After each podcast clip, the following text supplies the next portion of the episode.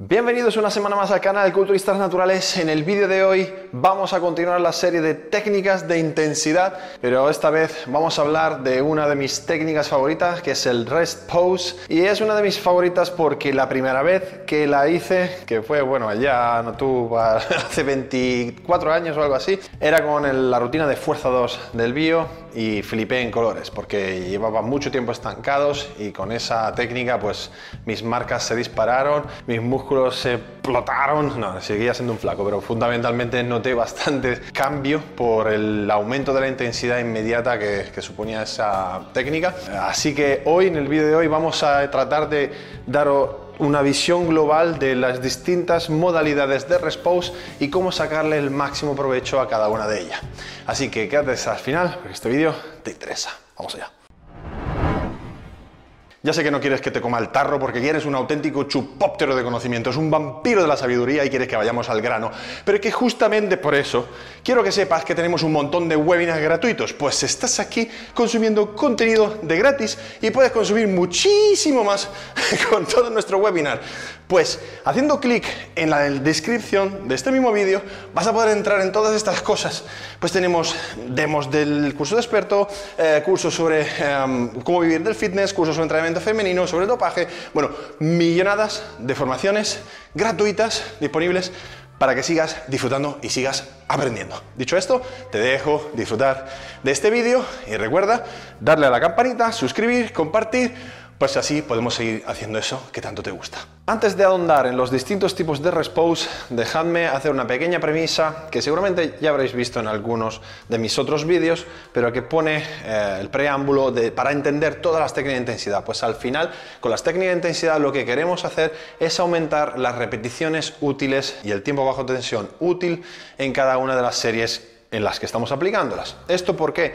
Porque como veis en este gráfico, la mar de bonito, tenemos un nivel de mamadismo distinto conforme vayamos haciendo más y más repeticiones cerca del fallo, siendo las últimas 3, 4, 5 repeticiones cerca del fallo las más útiles. En este gráfico vemos como la curva verde, que es la del mamadismo, al principio pues prácticamente tenemos todas las repeticiones previas a lo que sería, por ejemplo, un RIR 5, que no sirven para generar un más crecimiento en personas que ya están adaptadas y que conforme vamos acercándonos a un RIR 3 hay un aumento bastante marcado y luego ya las últimas repeticiones, RIR 2, RIR 1, RIR 0, pues todas son igual de útiles para el crecimiento y normalmente porque se, suele decir que, oye, pues mejor no ir todo al fallo porque la fatiga también sube conforme nos acercamos más y más al fallo hasta llegar a la muerte. no. ¿Qué es lo que ocurre cuando, una vez que llegamos al fallo? Pues ahí es donde entran en juego las técnicas de intensidad. Simplemente como es este caso del Respose, dejando un pequeño descanso incompleto que permita recuperar parcialmente el creatín fosfato, lo que vamos a ser capaces es de hacer algunas repeticiones más útiles al crecimiento. ¿Y eso qué significa? Que me voy para un, un esto. Esto significa que yo empiezo mi serie y voy subiendo por aquí, por la curva verde del mamadismo, y conforme llego al fallo, me quedo hasta aquí, pero cuando hago un descanso incompleto, es decir, me paro 10 segundos, me paro 15 segundos, mi capacidad de recuperación hace que vuelva a tener, por ejemplo, dos o tres repeticiones en recámara. Es como si estuviera volviendo atrás y entonces de repente hago otra vez esas repeticiones, vuelvo adelante. Descanso otra vez, vuelvo atrás. Y entonces estoy como todo el rato jugando aquí dentro y entonces, además de estropear el dibujo, conseguimos acumular muchas más repeticiones útiles por cada uno de estos protocolos. Y es aquí donde eh, pues el Respose tiene su, su truco del almendruco. Pero, como os he dicho antes, tenemos distintos tipos de Respose y cada uno de ellos pues es más o menos interesante para según qué objetivo. El kit de la cuestión es que como os he mostrado aquí en este gráfico con la curva roja, todas esas repeticiones útiles extra no son gratis, pues como os he dicho en otros vídeos, las repeticiones útiles, el estímulo va de la mano de la fatiga.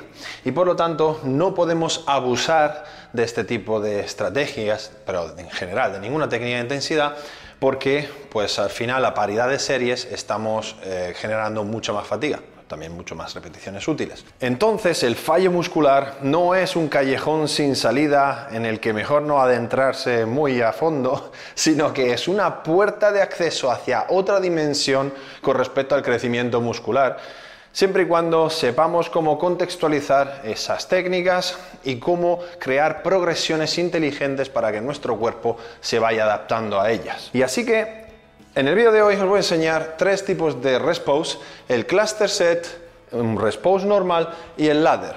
Son formas de interpretar lo mismo, pero con matices distintos. Por ejemplo, cuando hablamos de una cluster set, nos referimos a una serie ejecutada con pequeños descansos intraserie, intercalados de manera estratégica cada pocas repeticiones. Es decir, Aquí tenemos un estudio que viene al caso para explicaros la diferencia. En 2018 hicieron este estudio donde compararon una serie tradicional en la que se realizaban todas las repeticiones del tirón y una serie cluster donde se realizaban dos repeticiones intercaladas por 20 segundos, dos repeticiones, 20 segundos y así sucesivamente. Las series eran interrumpidas cuando tanto un grupo como el otro, realizaban dos repeticiones seguidas por debajo de un umbral de 90% de potencia máxima que podían aplicar. ¿De acuerdo? Entonces, lo que, lo que pasó aquí muy interesante es que en el grupo de series clusters, donde se hacían estas pequeñas pausas, tanto las repeticiones por encima del umbral, o sea, las de máxima potencia, fueron superiores como las repeticiones totales. De hecho, se, realizaron un total de 52 repeticiones con respecto a las mm, series tradicionales que solo acumularon 32 repeticiones totales. Esto significa un volumen de trabajo total con la misma carga tremendamente superior y entonces también un montón de repeticiones útiles al crecimiento pero ejecutadas con la máxima calidad y la máxima potencia. Este tipo de protocolos, cluster, son un poco distintos porque no se busca primero llegar al fallo y luego ir de atrás y adelante, sino directamente ya se parte de un, un concepto de X repeticiones, un objetivo, en este caso el objetivo era la pérdida de velocidad, o de potencia, pero también puede ser un número de repeticiones en concreto. Entonces puede ser una técnica muy útil cuando ya me cuesta progresar. Imaginaos que ya no puedo seguir haciendo más de 8 repeticiones con una carga determinada o no puedo seguir aumentando la carga a paridad de repeticiones en un protocolo dado. Y lo que hago entonces, por ejemplo, es subir la carga pero fraccionar la serie. Por ejemplo, mi objetivo podría ser, en vez de hacer 8 repeticiones del tirón, es hacer 2, 2, 2, 2, 2, luego hacer 3, 3, 3, 3, luego hacer 4, 4, 5, 5 y luego hacérmelas todas del tirón. Es decir, poder crear progresiones sobre estos clústeres para seguir mm, generando una sobrecarga progresiva, pero que no vaya a sí o sí afectar el número de repeticiones totales o los kilos en la barra. En definitiva, el clúster es fantástico para superar el estancamiento, trabajar de manera mucho más técnica o incluso pues manejar eh, la fatiga en momentos determinados. Yo lo uso, por ejemplo, en la preparación, cuando ya me cuesta hacer series del tirón, pues, eh, o cuando tengo un mal día, pues aplicar la serie cluster para no tener que bajar la carga y no tener que dar un paso atrás. También el EMON podría ser una especie de serie cluster, que es el típico eh, protocolo de CrossFit donde se hacen X repeticiones dentro del minuto, que es lo que significa la, sigla EMON. Es otra forma particular de, de cluster. Sin embargo, el rest pose es distinto porque lo que se busca es primero llegar muy cerca del fallo o llegar al fallo, entonces primero hay una intencionalidad de generar mucha fatiga y luego alargar esa serie, como hemos dicho, a través de mini descansos. Aquí la diferencia entre un rest pose y otro la va a determinar qué de largos son esos descansos. Entonces yo puedo jugar con descansos de 30 segundos, de 20 segundos, de 10 segundos. Evidentemente, lo ideal incluso sería generar progresiones sobre esos tiempos de descanso, empezando por descansos más largos y con semana tras semana acortando esos descansos sin necesidad de aumentar la carga, simplemente ah, tratando de trabajar sobre la densidad de los estímulos, ya sería una progresión muy interesante. Luego, trabajar sobre los números, los números de rest es decir, cuántas veces voy a aplicar estos descansos después de haber llegado al fallo. Entonces puedo hacer una semana 8 repeticiones, descanso 20 segundos, las que pueda. Otra semana pues hacer lo mismo, pero dos veces las que pueda, las que pueda, con dos mini descansos y así sucesivamente. Y también otra de, de los parámetros a tener en cuenta es si vamos a marcar un número de repeticiones en concreto o simplemente, como he dicho antes, eh, hacer AMRAP, es decir, todas las que salgan, ¿vale? Todas las repeticiones que podamos. Un ejemplo típico de repeticiones target es el típico repose de 20 respiratorio, que era muy famoso en los años 90 de Steven Marrobet y toda la pesca, y nosotros en el bio nos hemos comido repose 20 para un tren, en el que, por ejemplo, pues el objetivo preestablecido es hacer 20 repeticiones, es decir, ya de partida decides que vas a hacer 20 y entonces pues te pones un peso con el que quizá podrías hacer solo 10 y te paras a 8, respiras, sigue, respiras, sigue hasta que mueres y terminas haciendo 20 gracias a esa pequeña pausa descanso. Son técnicas muy heavy, muy duras, que generan también mucha fatiga, pero que también te aprende, te aprende, te enseña a echarle huevitos a los entrenamientos y de verdad entrenar ir subiendo un poco el listón de la intensidad en tus entrenamientos. ¿Qué dice la ciencia acerca de los respose? Aparentemente, lo que dice la ciencia es negativo, en el sentido de que, bueno, como siempre, no se muestran diferencias significativas con respecto a las ganancias de fuerza y de masa muscular comparando una serie tradicional y una serie Respose cuando se equiparan los volúmenes. Pero aquí está la coletilla y la letra pequeña del acuerdo. Y es que esto nos está diciendo que una serie Respose te dan los mismos resultados en mucho menos tiempo que hacer varias series para acumular las mismas repeticiones útiles. De hecho, cuando hablamos de volumen de entrenamiento semanal, la gente suele contabilizar las series independientemente del nivel de esfuerzo que está aplicando a esas series. Y eso, al final, bueno, es, una forma de hacerlo, pero podría ser un error porque lo que deberíamos de contabilizar realmente son las repeticiones útiles de esas series. Por lo tanto, si yo acumulo cuatro series con cinco repeticiones útiles, estaría consiguiendo los mismos resultados que una persona que haga ocho series con la mitad de repeticiones útiles. No sé si me explico. Por lo tanto, el Respose es una estrategia que es muy interesante para salvar tiempo, o una estrategia tiempo eficiente.